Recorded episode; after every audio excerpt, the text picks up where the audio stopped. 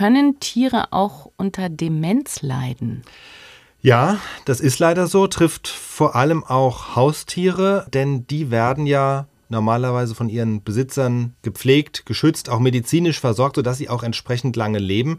Während in der Natur, da findet man kaum altersdemente Tiere, denn sobald die anfangen, geistig nachzulassen oder in ihrem Reaktionsvermögen nachzulassen, wird es sie einfach schwer, in der freien Natur zu überleben. Also sie werden dann innerhalb kürzester Zeit leichte Beute für Räuber oder sie finden selbst nichts mehr zu fressen. Also es ist im Tierreich ähnlich wie bei Menschen. Diese Demenz ist tendenziell auch eine Zivilisationskrankheit. Und wie zeigt sich Demenz bei Tieren?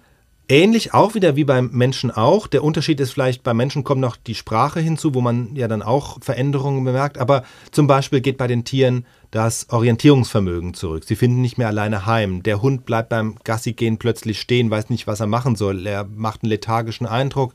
Die Tiere sind nicht mehr neugierig, wenn jemand kommt. Oder bei Katzen jetzt, die verfehlen beim Hochspringen die Fensterbank oder äh, miauen nachts häufig, ohne dass irgendein Grund erkennbar wäre. Also das sind ja im Grunde so Verhaltensmuster, die man dann beobachten kann. Oder die Tiere machen immer die gleichen Bewegungen, laufen ständig im Haus rum.